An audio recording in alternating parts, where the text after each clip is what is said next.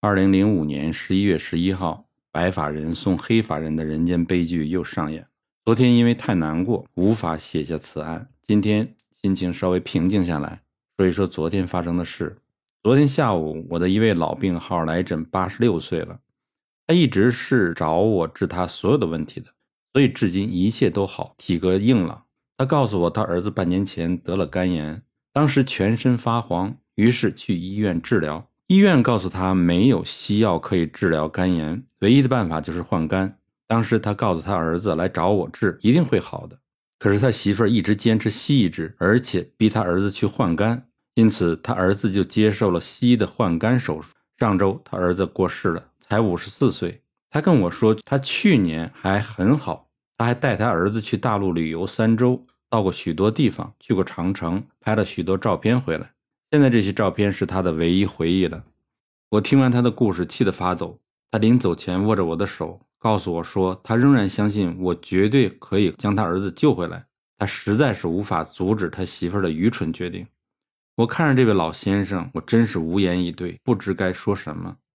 一位年仅二十岁的小女孩来看我，她是九月三号来找我治她的肾衰竭，当时她正被西医安排去洗肾。结果一把把他从人间地狱中拉回来，一直恢复的很好。但是今天他来找我说，他是因为他发生了癫痫。我问他怎么回事，怎么会发生这种病呢？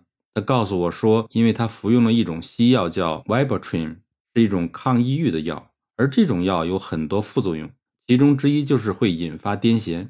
还有吃了这药之后，病人会用刀去砍自己的左手，会自残。我问他，西医为什么给你吃这药呢？他回答说：“因为他们认为我有抑郁症，判定我会有自杀倾向，所以给我吃这药物。”他自己看到这个药物的说明书，西医说此药是可以预防自杀的，但是结果病人吃这药以后，副作用就是发生癫痫跟自残，这根本就不是药。子女当初因为吸毒造成了肾衰竭，但是我已经将他从鬼门关前救了回来。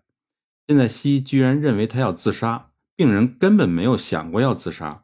就是因为吃了这药以后才会自残的。我不救他的话，他母亲必然又是白发人送黑发人的结局。大家请放心，此女因为很听我的话，所以救他是易如反掌。只要西医不介入，我一向都是赢的。